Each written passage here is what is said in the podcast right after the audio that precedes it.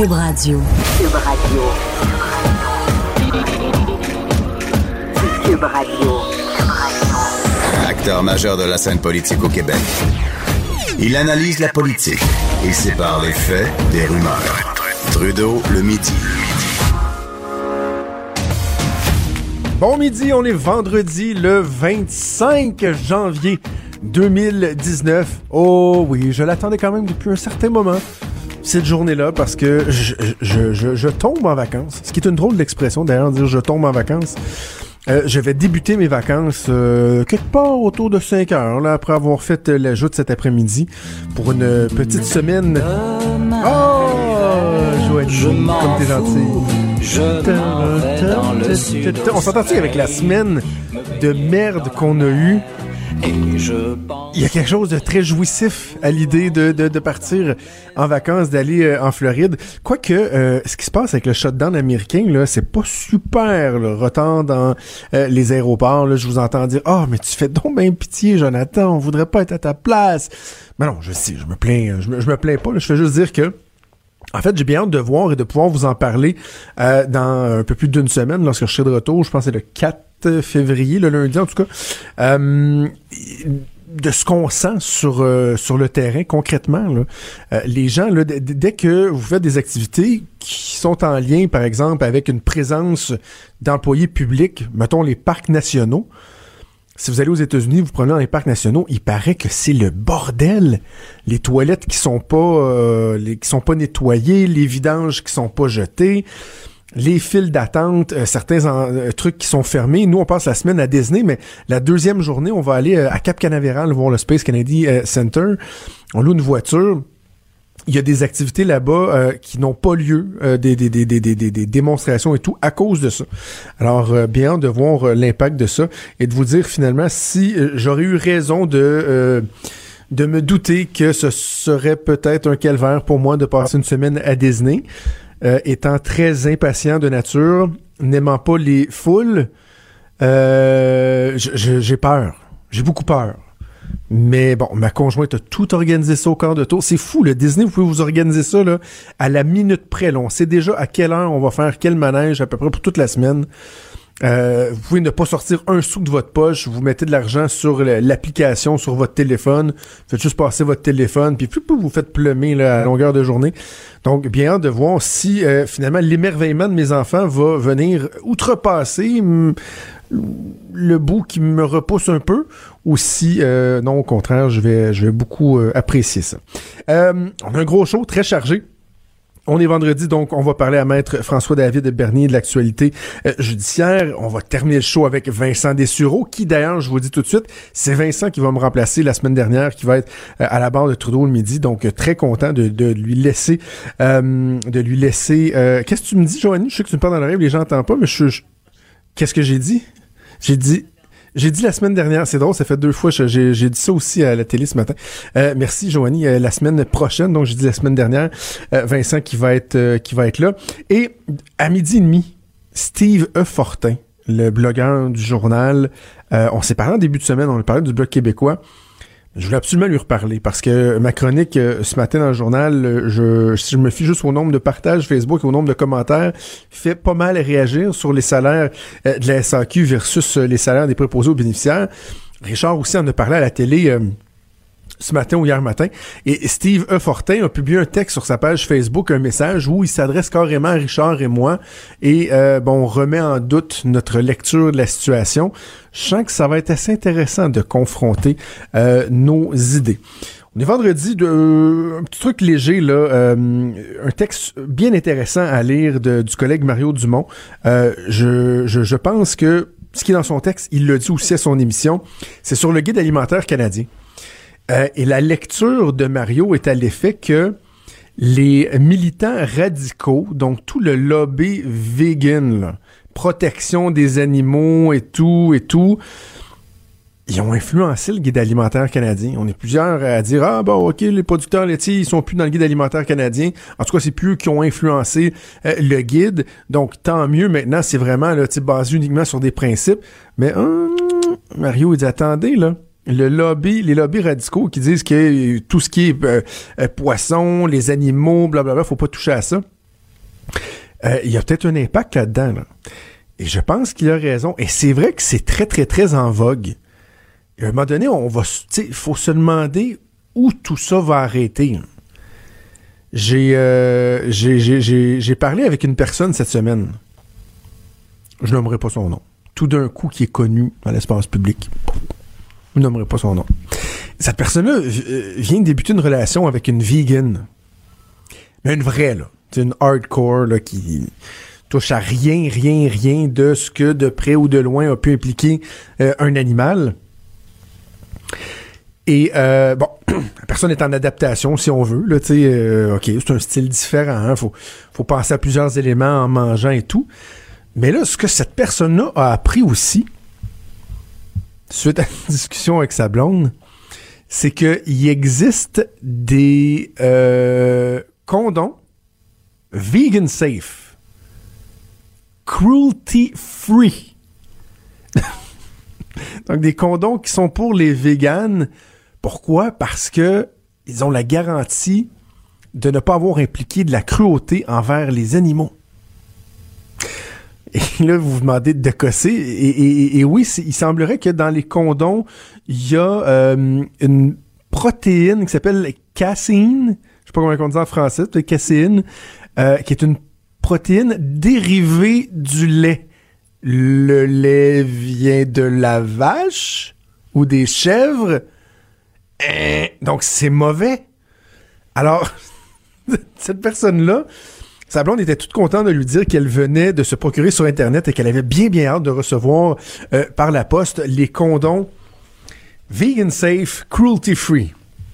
C'est parce qu'un moment donné, ça va peut-être un petit peu trop loin, là. C'est une mode, c'est-tu des lubies, je, je, sais pas, mais tu sais, il y a comme un écosystème aussi, là, de tout temps, tu sais, des animaux qui se sont mangés, puis le, le, règne animal, les prédateurs, blablabla. Faut peut-être pas virer fou non plus. Peut-être pas virer fou. D'ailleurs, quand on pense vegan euh, et tous ces courants-là, c'est peut-être euh, à tort, mais on a tendance peut-être à penser à Québec solidaire, hein, euh, genre de, courant qui doit sûrement être très populaire chez les, les, les, militants de Québec solidaire. Ça me fait penser à Catherine Dorion. Catherine Dorion, et c'est une nouvelle qui fait pas mal, pas mal jaser depuis ce matin. dès que Catherine Dorion fait quelque chose, on dirait que ça nous fait beaucoup, beaucoup réagir. Ben, c'est quand même drôle. C'est qu'il y a une station de radio ici euh, à Québec, pas peur de la nommer, le FM 93, qui a annoncé ce matin dans, son émission du matin que Catherine Dorion va devenir chroniqueuse hebdomadaire là-bas. Elle aura une chronique euh, une fois par semaine pendant, je pense, 20 minutes, une demi-heure. Et là, ça fait beaucoup réagir. Parce que, entre autres, sur les médias sociaux, il y a euh, des partis politiques qui ont réagi. Pascal Bérubé du Parti québécois a tweeté en disant Ah ben cool, j'ai hâte de savoir nous ça va être quand notre, euh, notre chronique. Pierre Arcan, le chef euh, par intérim du Parti libéral, lui aussi a dit ben nous autres aussi on aimerait beaucoup ça avoir une chronique parce qu'il y a quelque chose de particulier là-dedans. Euh, sauf erreur, on n'a pas ça à Cube là. Moi j'ai travaillé dans le passé pour une radio qui faisait ça, qui avait des politiciens qui agissaient comme chroniqueurs politiques dans une émission. J'ai un énorme malaise avec ça. Là. Moi, j'ai jamais accepté d'avoir ça dans mes, émissions de radio par le passé. D'avoir un politicien que vous avez tendance à inviter plus souvent. Pour quelque raison que ce soit. Des fois, ça peut être parce que euh, il y a une, certaine communion de pensée, vous aimez les idées de la personne. D'autres fois, au contraire, c'est que vous aimez euh, entrechoquer vos idées. D'autres, ça va être juste qui sont intéressants qui ont de la couleur, euh, que c'est pas juste une, cassette un peu drabe. Donc, tu sais, moi, il y en a des politiciens que je vais inviter plus souvent que d'autres. Il y en a d'autres que je sais que j'inviterai jamais parce que je les trouve très, très, très endormants. Et mon but, c'est de vous divertir, de vous informer, de vous faire réagir et non pas de vous faire faire un beau petit dodo en plein milieu de l'heure du dîner. Donc, c'est correct, ça, qu'il y en ait qu'on ait plus tendance à inviter. Mais d'en avoir un régulier, c'est statutaire, là. Je trouve ça très inéquitable pour les autres partis politiques. Ils ont raison de se plaindre, là. Donc, cette station-là, est-ce qu'elle va offrir une tribune au Parti libéral du Québec? Est-ce qu'elle va en offrir une à la coalition à Avenir Québec? Est-ce qu'elle va en offrir une au Parti québécois? On n'a pas l'impression que ça va se faire. Euh, Il y a des gens qui se sont renseignés, là, si vous posez la question, elle ne sera pas rémunérée pour ça. N'empêche que c'est quand même drôle que Catherine Dorion, qui est euh, euh, anticapitaliste, je, je pense qu'elle n'aille pas le communisme. On peut-tu dire ça comme ça? Elle déteste tout ce qui est en lien avec l'argent, la productivité, etc. Ben, j'ai des petites nouvelles pour Mme Dorion, là. Et là, le segment, là, ils ont annoncé ce matin, ça va être tel jour, à telle heure, à chaque semaine. Il y a un titre même au segment, là. Ben, depuis ce matin, il y a des représentants, des vendeurs qui se sont mis sur le téléphone, qui ont appelé les clients. Puis en radio, on va se dire, il y a beaucoup de clients que c'est des, des- concessionnaires automobiles. C'est bien correct, moi j'ai pas de problème avec ça, évidemment. Et là, ils vont vendre la publicité à gros prix parce qu'ils savent que ça va être un segment qui va faire réagir. Ouais, on sont pas fous, là. La station, eux, ils font un bon coup, là. On va leur reconnaître ça. C'est quand même un bon coup parce que tout le monde parle de Catherine Dorion et ce que Catherine Dorion dit, ça fait réagir les gens.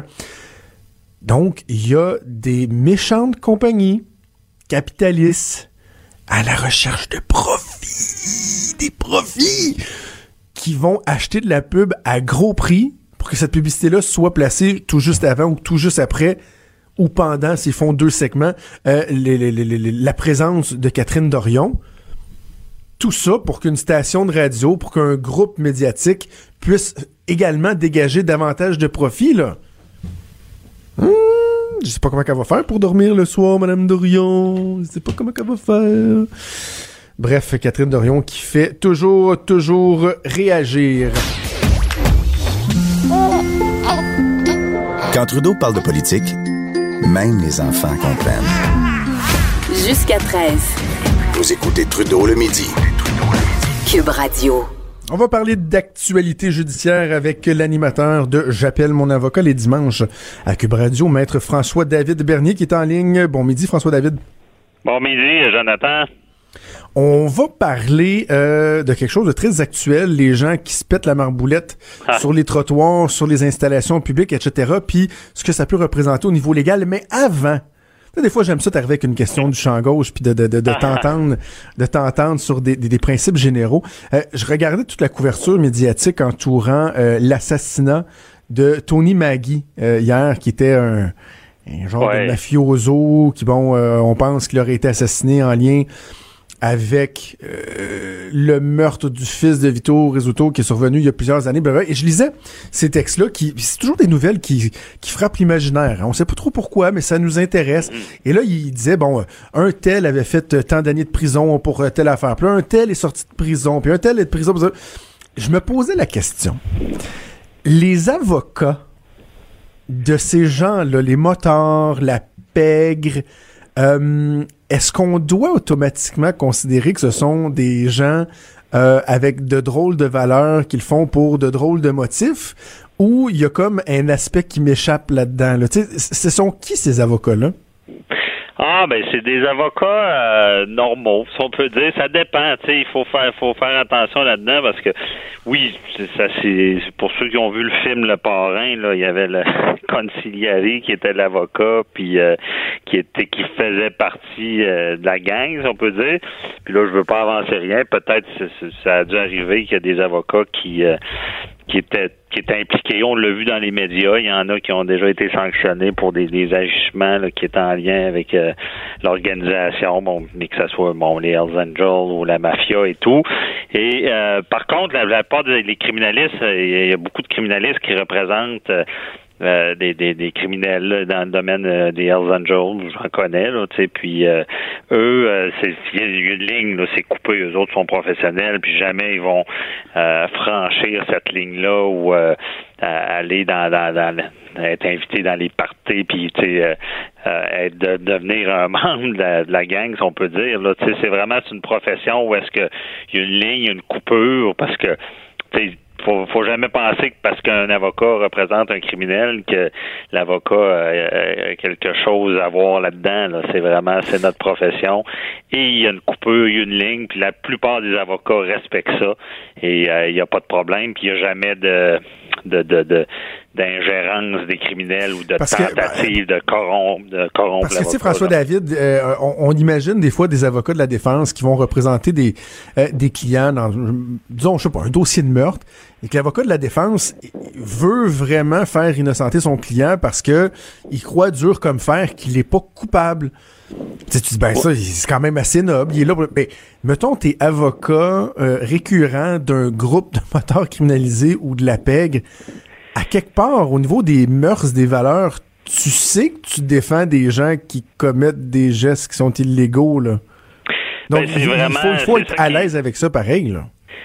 Ben, c'est sûr qu'il faut être à l'aise avec, euh, mais c'est pas qu'on qu'on sait qu'ils sont coupables qu'on va les défendre. Quand on sait qu'ils sont coupables, souvent on va les amener à, plaider coupables puis euh, se battre pour eux, oui, mais pour euh, qu'il y ait une peine moindre, tu sais, d'aller sur la peine. Ça, on voit souvent ça. Puis souvent, ben, dans certains domaines, c'est l'avocat, il veut pas vraiment savoir si la personne est coupable ou pas. Il veut savoir qu'est-ce qu'on lui reproche, puis c'est quoi la preuve exactement, c'est cette technique. Puis là, on va regarder ça, on va dire est-ce qu'il y a une défense ou pas c'est vraiment, je sais que c'est difficile à comprendre, mais on, c'est, comme dans bien des domaines, c'est assez technique. On voit ce qu'on compte. Puis les criminalistes sont, puis j'en connais beaucoup, j'en ai fait aussi. Euh, c'est euh, c'est des, fervents du, système de la justice parce que c'est tout le temps la, théorie euh, vaut mieux discriminer. Ah, le droit à une défense pleine et entière et tout là. C'est ça, le droit à une défense pleine et entière et tout. C'est pas parce que vous êtes oh, soupçonné d'un acte criminel que vous n'avez pas le droit d'être défendu. Là, ça, on se comprend. C'est ça, ouais. Puis souvent, ben, oui, on peut savoir, bon, que, euh, on, comme je dis, on, on demande pas euh, si un est du coupable ou pas. C'est qu'est-ce qu'il y a contre lui, puis comment qu'on peut le défendre. Hmm. Si on peut pas le défendre, ben évidemment, on va lui conseiller de plaider coupable, puis aller aller l'aider d'une autre manière pour qu'il y ait une peine moins sévère. Euh, parce qu'évidemment, plaider coupable rapidement peut euh, aider à avoir une circonstance atténuante. Fait que c'est vraiment ça qu'il faut voir. Puis oui, il y a certains avocats qui, peuvent dépasser cette ligne-là. Puis euh, mais tu sais, je peux pas trop embarquer là-dedans. c'est sûr que dans tous les domaines, c'est pas tout le monde qui. la plupart sont droites, mais c'est sûr que ça peut arriver qu'il y en a. en politique, ça c'est déjà le mot de franchir la ligne, c'est c'est dans pour un avocat de, commencer à fraterniser avec ses clients trop, mais c'est dangereux dans ce domaine-là. OK, passons d'un sujet ah. glissant à vraiment les éléments qui sont glissants pour de vrai.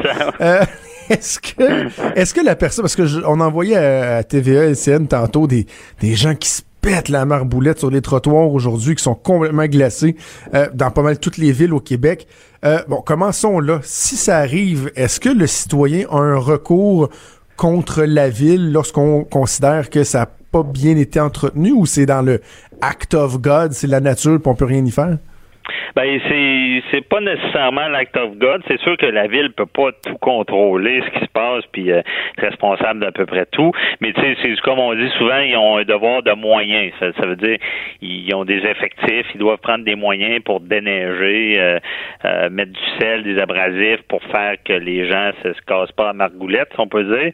Et là, quand ils, engagent leur responsabilité quand ils sont négligents, qu'on peut le prouver. Bon, mettons une, une portion de trottoir, ça c'est pas entretenu, puis c'est, pas des délais raisonnables, est-ce qu'ils vont mettre l'abrasif ou déneiger, puis la personne euh, glisse, se blesse, euh, il va pouvoir poursuivre. Et là, ben c'est ça. Dans, dans le domaine des poursuites contre la ville, des fois, il y a des dommages. Bon, on peut se blesser physiquement ou des fois, il peut y avoir euh, des bris matériels ou quoi que ce soit. Ben là, tu sais, une affaire qui est importante à savoir pour contre une ville, tout ce qui est bris matériel, ben, il y a des délais très, très courts. Tu sais, il faut envoyer un avis de 15 jours comme quoi on, on veut intenter une poursuite, puis on a six mois pour faire la poursuite, sinon on perd tous nos droits. Tandis si on se blesse, puis on a une blessure, euh, un dommage corporel qu'on appelle, là, ben là, on, on a à pas mélanger, c'est pas six mois, c'est on a trois ans pour euh, intenter une poursuite. Puis encore là, c'est vraiment la règle de, est-ce que ils sont diligents ou ils ont été négligents, puis là, à cause de leur négligence, euh, on, s'est fait mal. C'est tout le temps le même principe là-dedans, c'est de la responsabilité civile qu'on appelle, puis c'est faute, dommage, lien de causalité faute, dommage, lien de causalité. Euh, donc... Faute, c'est ils ont été négligents. Dommage, on s'est blessé, on s'est fait mal, on a des séquelles. Puis lien de causalité, euh, c'est à cause de leur négligence que on, est blessé. Est-ce que c'est exactement la même chose si je t'invite chez nous, que j'ai pas mis assez de sel euh, dans l'entrée ou que j'ai pas eu le temps d'en mettre puis que tu te pètes la marboulette? Est-ce que c'est la même chose? Moi, mes responsabilités chez nous, c'est quoi?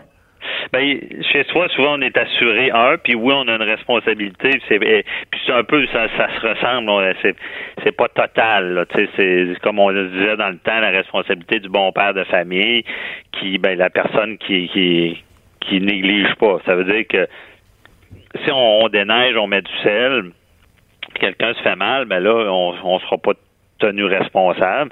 Par contre, si on, est négligent, puis ça glisse, puis on le sait, puis on fait vraiment rien, puis quelqu'un se blesse, mais là, on pourrait être tenu responsable. Puis, là, dans, dans, tout ça, il y a une notion, là, ça a l'air d'un gros mot, mais c'est la notion de piège. Il il faut pas qu'il y ait de piège. C'est ça qui peut engager la responsabilité. Pensez, euh, bon, quand ils passent la mob dans, au, au, euh, au centre d'achat, ils vont mettre un petit tréteau euh, d'avertissement, ça peut être glissant. Ils enlèvent le piège il n'y a pas le tréteau, mais là, si c'est un piège qu'on le sait pas, paf, on glisse, on se fait mal.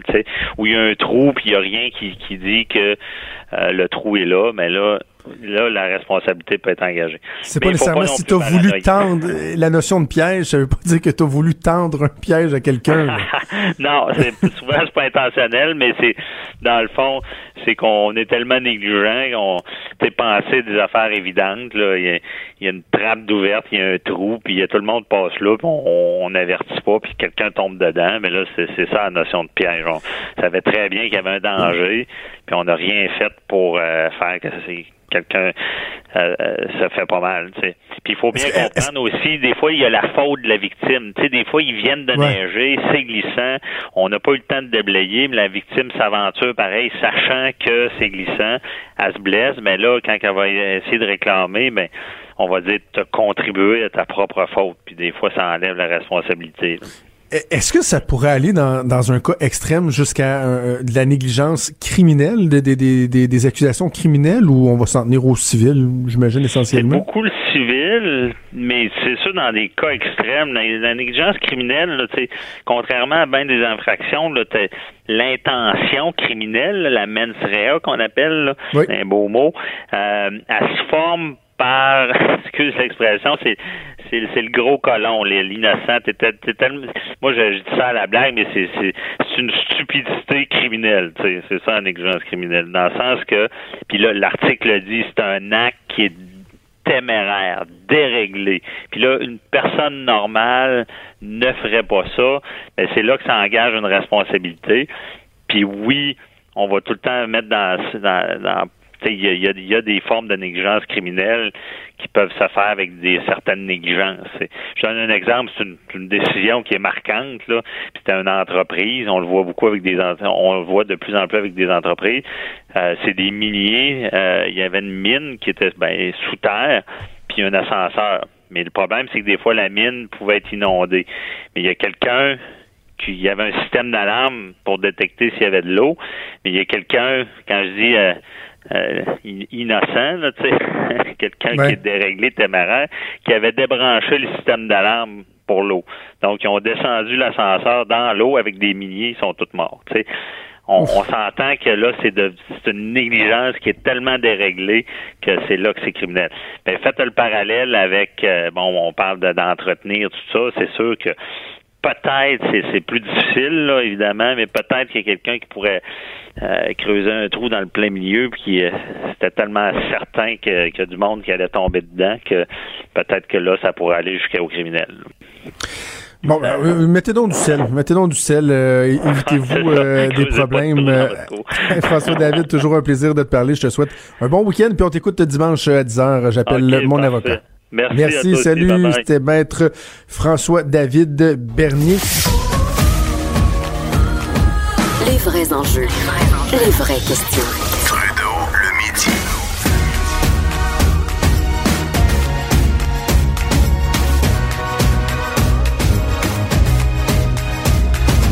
Cube Radio. Le salaire des employés de la SAQ en comparaison à ceux de d'autres corps de métier comme les préposés aux bénéficiaires, ben ça fait beaucoup beaucoup jaser. On a appris hier les nouveaux salaires en 20 dollars et 46, ça va être le salaire d'entrée maintenant pour un caissier vendeur à la SAQ. Euh, ça fait beaucoup, beaucoup, beaucoup réagir. Et il y a Steve Fortin, qui est blogueur au Journal de Montréal, Journal de Québec, qui est pas nécessairement d'accord avec mon analyse de la situation. Il a écrit sur sa page Facebook, j'ai trouvé ça intéressant. Je me suis dit, tiens, on va en débattre comme deux personnes respectueuses. Bon midi, Steve. Oui, salut, salut. Merci beaucoup de me recevoir. Ben, ça me fait, ça me fait plaisir. Écoute, j'avais tellement de plaisir à lire les commentaires sur ta page Facebook de gens qui ah. m'accusaient de faire un gros salaire et tout, alors que le débat, il n'est pas là. Écoute, il y, a, quelque chose, je veux dire là-dessus, Jonathan, puis il y, a pas mal de monde là, qui, euh, qui, qui commente sur mon, euh, sur, mon euh, Facebook et tout ça. Je veux le répéter là. il faut, il faut être respectueux, puis il faut savoir débattre. et, et, quand, quand Québec Amérique m'avait demandé de faire le livre Démantèlement tranquille, le collectif, mm-hmm. j'avais demandé à Marie-France Bazot d'ouvrir le livre suite à un article qu'elle avait publié dans l'actualité où elle disait faut apprendre, réapprendre à débattre. C'est un, c'est un muscle débattre, tu sais, puis on, on a de la misère avec ça. Puis moi, ça, ça m'enrage. Ça, vraiment, ça me met hors de moi quand je lis des trucs, des fois, les attaques personnelles, puis tout, là, on arrête. On est là pour débattre, puis on peut pas être d'accord, mais franchement, là, euh, on a vraiment beaucoup, beaucoup d'apprentissage à faire euh, en débat, il me semble, au Québec. Et, et, bon, et, d'ailleurs, tu as fait un rappel à l'ordre sur ta page Facebook, là, donc oui, oui, que je te disais, là, c'était pas une pointe, j'apprécie ben que tu l'aies fait. Euh, ok, euh, partons le débat avec euh, un message que j'ai reçu pendant la pause. Euh, je n'aimerais pas la personne par respect, mais c'est un homme, il est préposé aux bénéficiaires depuis 25 ans. il, il écrivait pour me remercier, il est bien gentil, mais il disait que lui et ses collègues, pour la première fois, ils se sentent appuyés depuis quelques semaines parce qu'on en parle beaucoup, beaucoup, beaucoup des conditions de travail. Cette personne dit, moi j'ai pris une décision euh, dernièrement, je me suis dit que 2019 serait ma dernière année de préposer aux bénéficiaires, à moins que le nouveau gouvernement en place change vraiment les choses. Puis il se dit, c'est plate parce que euh, j'aime mon métier, j'aime ce que je fais, mais en même temps, je suis pas cave à temps plein. Je regarde des autres corps de métier qui ont pas les mêmes difficultés, qui ont pas des, un travail qui est aussi demandant, qui est aussi prenant et qui font des meilleurs salaires que moi. Fait qu'il dit, je, suis pas le dernier, je, je, je, je, suis pas tweet non plus. Je vais finir par partir moi aussi. C'est là que je veux le situer, moi, le, le, débat. Pas sur le fait que les salaires partout devraient être plus élevés. On est tous en faveur de la tarte aux pommes. Mais il y a une incongruité entre le niveau de salaire des employés de la SAQ et, par exemple, les préposés aux bénéficiaires. Il me semble que ça tombe sous le sens, ça. Oui, on peut peut euh, on peut décider de comparer ces deux euh, et, là il y a quelque chose qui est un petit peu tu sais je veux dire c'est si on choisit euh, exemple justement les préposés aux bénéficiaires puis qu'on dit on va opposer ça de façon là tout à fait fortuite là où on, décide on, on, va on opposer leur salaire à ceux que gagnent les gens dans à la société de l'alcool du Québec moi, je trouve qu'on quand on fait ça, on tombe un peu dans dans le, dans le, c'est un peu facile de faire ça parce que euh, prenons les gens de la SAQ puis regardons la négociation qu'ils ont faite puis où ils en sont et, les, les salaires qu'ils vont avoir. Regardons la description de tâches. Euh, oui, c'est vrai. Euh, peut-être qu'on demande pas un, un bac là pour euh, pour occuper cet emploi-là, mais quelles sont les tâches qu'ils font puis le type d'horaire qu'ils ont, comment on structure leur salaire, puis analysons ça avec les préposés aux bénéficiaires, puis je suis content qu'on parle de ça parce que un de mes chums, Jean Bottary, en parle souvent, mhm. euh, tu sais, dans les médias, puis euh, je, je l'écoutais à Sophie Durocher, à, à notre antenne ici, puis euh, je me disais, mais c'est terrible. Et, et, là, ben, si on veut s'attarder à ce cas-là, ben, attardons-nous à ce cas-là, puis on peut essayer de trouver des comparables, puis dire, ben, dans la société, telle et telle personne, on le fait pour l'équité salariale, on a dit, bon, ben, dans, on a établi des comparables, puis on a dit, voici comment on devrait établir une, une échelle salariale faisons-le pour les préposés aux bénéficiaires. Est-ce que dans cette comparaison-là, euh, on va en arriver à comparer le, travail d'un préposé aux bénéficiaires à celui, euh, si on le faisait là, empiriquement, euh, à celui des, gens qui travaillent à la SAC? Je ne sais pas si on en arriverait là. Non, non, la réponse non, tu as raison. C'est que quand les gens de la SAC ont négocié puis ont réussi à faire augmenter le salaire d'entrée à 20 dollars de l'heure, en sachant que la plupart d'entre eux feront jamais bien ben plus que 15 heures par semaine, ben il y avait peut-être quelque chose là qu'il fallait regarder, mais peut-être en dehors de, cette comparaison-là. C'est parce que et, moi depuis de, entre autres depuis ma chronique de ce matin, il y a des gens qui m'écrivent, qui me donnent des exemples. Puis bon, moi je citais la, les préposés bénéficiaires. Il y a les éducatrices en CPE aussi, qui mhm. euh, plusieurs même vont avoir un bac, vont faire euh, égal ou moins. Il y a quelqu'un qui me parlait de l'exemple des répartiteurs de la sûreté du Québec qui ont des travails là. Et des fois leur décision, leur rapidité, leur jugement va avoir euh, effet de vie ou de mort sur, sur dans, dans, dans, dans, certaines situations. Caroline, ils font moins cher que les préposés à SAQ. Puis ils sont gentils, là. je suis un bon client de la SAQ, je les aime bien, là, ils vont m'attendre avec une brique puis un fanal, puis je trouve ça dommage. C'est pas contre eux. Dans un monde idéal, j'aimerais ça que tout le monde ait un salaire minimum en partant à 20 dollars de l'heure. Sauf que quand on regarde la nature des responsabilités, je comprends ce que tu me dis, c'est pertinent dans, dans, une analyse empirique, c'est pas ça qu'on ferait. Mais reste qu'on regarde, c'est des emplois qui sont rémunérés par l'État, c'est des employés de l'État, et tu dis, comment se fait-il qu'on en soit arrivé à ce que des, des, des, postes aussi stratégiques, importants, sensibles, soient payés moins cher qu'un gars qui essentiellement, ou une femme fait le même métier que quelqu'un qui travaille dans une épicerie ou un dépanneur à, passer des, des, des, clients, à scanner des, des, des, des, des éléments et tout. Je comprends pas qu'on en soit arrivé là. Ben, quand, quand j'ai su qu'on se parlerait, ce que j'ai fait, c'est que euh, j'ai euh, j'ai lâché un coup de téléphone euh, au gérant de la succursale de, la SAQ de mon village. Puis au départ, je sais pas si Hugo à la régie te l'avait dit, mon plan c'était de descendre directement de parler de là-bas. Ça, ça aurait été drôle, mais finalement, c'est plus compliqué que ça des métiers dans une succursale de la SAC. Mais donc j'ai parlé avec avec Jacques, le gérant, et on discutait de ça. Puis j'ai quelques amis aussi qui, qui travaillent là-bas. Je vais insister sur un truc. Euh, un, détaillant de la SAC dans un village comme le mien, euh, c'est un employeur de choix. Euh, puis moi, je suis content de voir qu'il y a des salaires comme ceux-là qui sont difficiles à atteindre dans le privé, dans une région dévitalisée comme la mienne. En ce sens-là, moi, je suis content que la SAC donne l'exemple puis qu'on le fasse. Quand on parle de CPE, je me suis bien gardé de, mentionner les CPE, même si je sais que, et avec raison, toi et d'autres l'avez mentionné pour ce qui est des, éducatrices et tout ça, pour la simple et bonne raison que ma femme, ma conjointe, est dans est, dans le réseau. Et euh, je, fais attention quand je quitte et, quand je quand je veux traiter des, des CPE. Euh, et, là, ben, là-dessus, je quand même. Mais je peux dire une chose. Euh, c'est tellement, tellement important ce travail-là.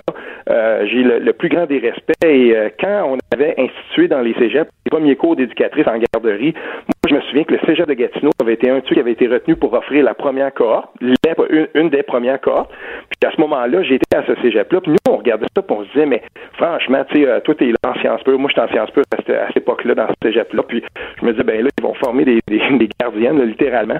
J'ai tellement, ça a tellement évolué depuis, puis qu'on regarde le travail que ces gens-là, que ces gens-là fait, ben là, on a un comparable adressé aussi, justement, avec euh, les préposés aux pour être capable de faire monter tout ça. Parce qu'au au final, j'espère que dans ce débat-là, peu importe là où on se place, j'espère qu'on va se rendre compte que euh, en Ontario, on est allé d'un coup de monter le salaire minimum à, à, 14 puis 14 euh, de l'heure. L'année prochaine, ça va être 15 de l'heure. Puis qu'on va être capable de regarder qu'est-ce que qu'est-ce qui est arrivé là-bas. Est-ce que l'économie s'est effondrée? Comment ça s'est passé? Est-ce qu'il y a eu des ah, centaines de milliers d'emplois de perdus dans le domaine euh, dans, le domaine là, si on veut des ventes et tout ça? Euh, Ben c'est pas ce qui s'est passé. Donc on devrait apprendre ça, regarder ce qui se passe de l'autre côté de la frontière, puis peut-être amener la discussion sur ce terrain-là on devrait commencer à penser à hausser complètement le salaire minimum et les conditions de travail des, de, ceux qui travaillent au plus bas salaire le plus rapidement possible.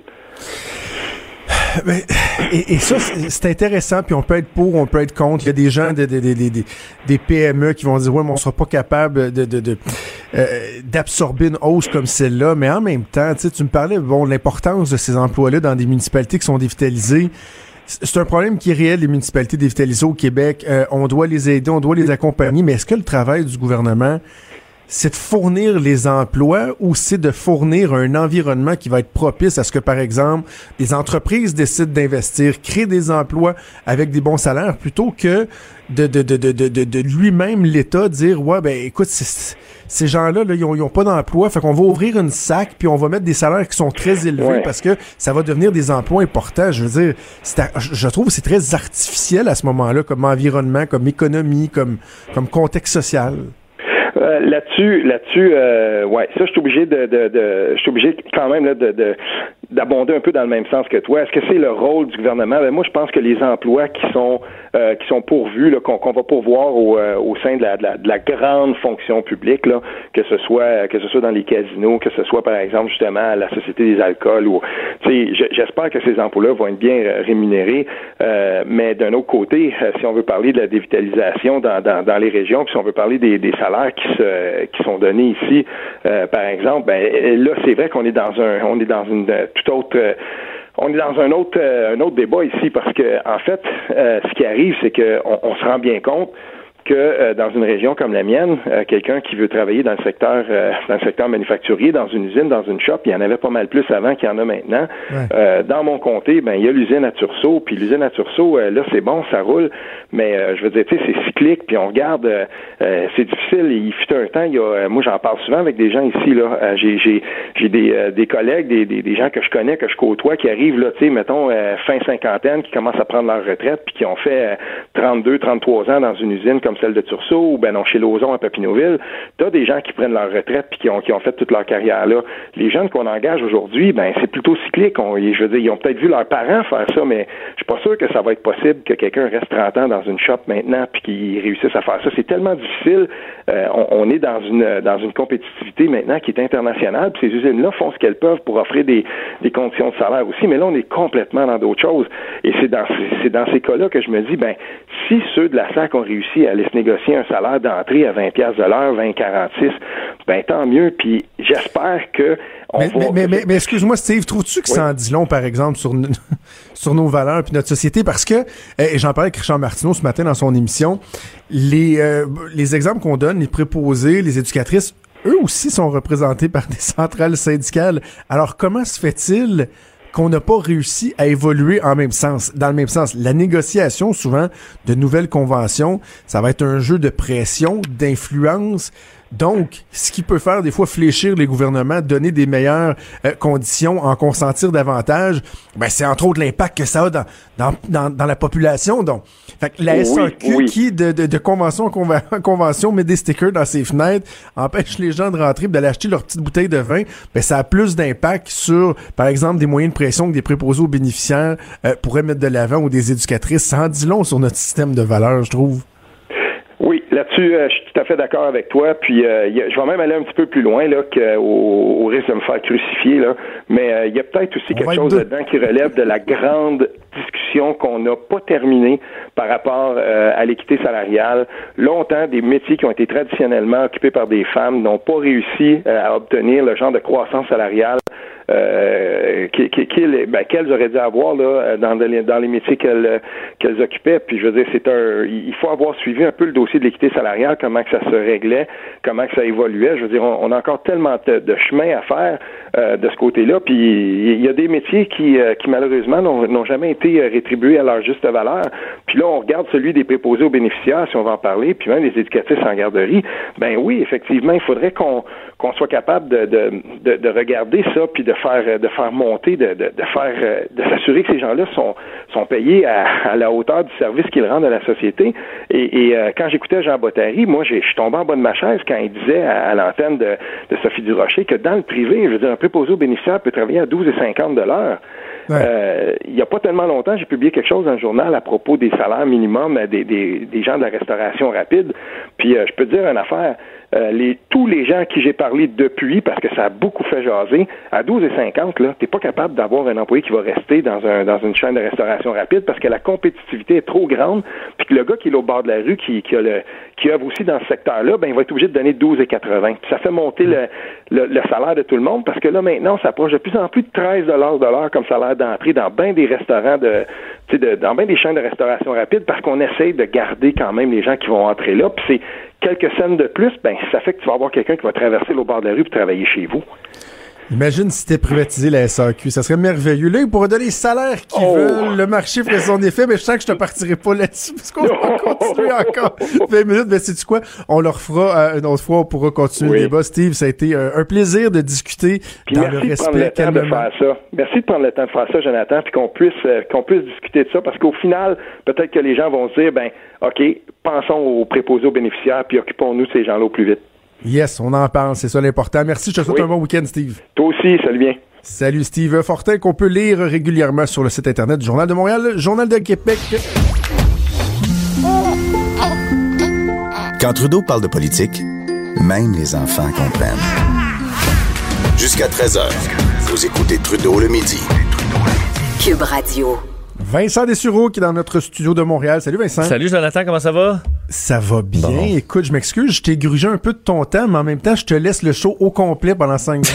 oui, La c'est semaine vrai. prochaine. Fait que je me suis dit, c'est pas grave s'il manque deux, trois minutes dans sa chronique. Non, c'est de une heure chaque, euh, chaque midi la semaine prochaine. Tu t'en vas? Tu le dis-tu où tu t'en vas? Je sais pas. Oui, à Disney, oui. À Disney. Ah oui, mais c'est vrai, je t'ai entendu en parler en début d'émission. Oui, avec très peu d'enthousiasme. Comme, pour, pour vrai, Ah, j'ai peur. Ah non, j'ai peur. J'ai peur de, de, de pas être patient, de d'être tanné d'attendre, de, de Mais là, de- tu vas prendre les, fast pass euh, et compagnie. Là, tu Ouais, prends ouais, tout ma ça, le gros a package. tout- ouais, ouais, ma blonde a tout organisé. Tant qu'à y aller, là, attendre en fil. Il n'y a rien, dans la vie qui me fait attendre en fil à part euh, l'urgence, là. Mais, euh, tu sais, un, show, euh, n'importe quoi, là, en vacances, attendre deux heures, là, ce sera pas possible. Je préférer y aller une journée à Disney plutôt que cinq, mais de passer vite, là. Ouais. Tu comprends? On va voir comment ça va aller. Hey, avant de, de- de Oui. passer tes sujets, euh, juste euh, dire, euh, mon Dieu, que des fois, on, on- on s'indigne euh, pour certaines choses, puis d'autres euh, similaires, on le fait pas. Tu sais, quand euh, Bombardier a slacké des employés, Oui. alors, on a fait une semaine là-dessus. Euh, quand Rona a, a fermé euh, une, euh, je pense que c'était deux magasins, il y avait comme 60 pertes d'emploi, euh, on a fait du temps, on a fait du temps, on a fait du temps. Ce matin, un petit encore de rien du tout qui nous apprend qu'il y a 275 employés qui faisaient des whippets. Des whippets au Québec depuis des décennies perdent leur job, ça va être fait en Ontario, puis il n'y a pas personne qui se scandalise de ça. Moi, mon whippet, je veux qu'il goûte le Québec. Ouais, mais en fait, parce que on se disait, on a vu euh, le, le premier ministre qui voulait boycotter à la limite Cisco, mais tu peux pas boycotter Oui. les, les whippets parce qu'il y a- qu'il y a des gens qui mangent encore ça? Ça fait longtemps. J'en ai mangé mon lot, là, tu sais, au point où on avait la mode. Toi, tu le faisais-tu des fois micro-ondes Micro-ondes. ou Ben oui, est-ce que ben tu enlèves la guimauve? Est-ce que tu enlèves les petits le chocolat à mesure? Il y a plein de techniques, mais on Un- dirait un que ça se mange au micro-ondes. j'ai plus ce goût-là. J'ai jamais, j'ai j'ai jamais réessayé. Il y avait les petits, les petits coques, ça, qui étaient un peu différents, mais presque pareils. Les petits coques, Ouais. ça, ça me dit J'ai rien. peut-être rêvé ça, là, mais euh, c'est pour ça, Des c'est dur de, c'est dur de des boycotter quelque chose qu'on mange moins Des aujourd'hui. feuilles d'érable. Ah, ça, je suis moins. j'en ai ah, trempé dans du lait et que j'en ai trempé. L'érable faux, là, je trouve ça plus. Comme Oreo non plus, là, c'est pas du. C'est pas de Mais plaisir à probablement que c'est ça. Aujourd'hui, j'y regoutterais puis je ferais comme ah ouais, Euh, pas sûr. Mais bref, whippet, c'est pauvres employés. C'est plus les- peu, euh, Moi, c'est les chips Ahoy, là. Ça, là, Ahoy? J'appelais ça chip là. Quand plus mais ça, c'était bon, là, la version tendre, là. Wow. Ah, des bons souvenirs. Oui. OK, parle-moi donc des euh, Browns euh, de Cleveland, cette équipe euh, de football qui euh, serait aux prises avec une histoire embarrassante. Oui, ben j'ai l'impression que, que bon euh, que les, les Browns ça va vraiment pas bien à Cleveland, c'est on dit rien ne va plus et ESPN a fait un, un dossier hier euh, que j'ai trouvé particulièrement intéressant parce que d'un on racontait plein d'anecdotes sur le DG qui pète des coches, congédie du monde, c'est bon pour les réengager, c'est vraiment difficile, mais il y a une anecdote plus drôle qui s'est glissée dans cette euh, dans ce dossier-là, c'est que euh, il est arrivé un incident dans les bureaux, là, la partie vraiment administrative euh, des Browns de Cleveland, où euh, on a voulu, le département marketing qui a sorti une autre belle idée en disant ils ont un immense mur euh, dans les bureaux et de projeter euh, que le- les discussions concernant les Browns sur les réseaux sociaux avec des, des hashtags, le hashtag Cleveland Browns, pour, pour voir que les fans partagent plein de choses, tu sais, pour montrer un dynamisme, comment les fans s'excitent sur les Browns de Cleveland. Fait que là, tu avais toujours des photos qui passent sur Twitter de gens qui sont au stade euh, avec des joueurs, euh, qui font des, des commentaires. Alors, c'était pour euh, rendre le bureau plus vivant. Le problème, c'est que il y a une, une journée, un responsable a rentré le hashtag DP pour Dog Pound, qui est le- une zone des bleachers chez les Browns de Cleveland. Je sais pas si tu vois où je, m'en- où veut, ça veut pas juste dire ça. Ben, c'est ça, ça veut pas juste dire dog pound, ça veut aussi dire euh, double pénétration. Oui, double Euh, penetration. Alors, imagine-toi dans les bureaux pendant une vingtaine de minutes avant qu'un technicien de... Parce que ça, personne ne savait comment éteindre ça.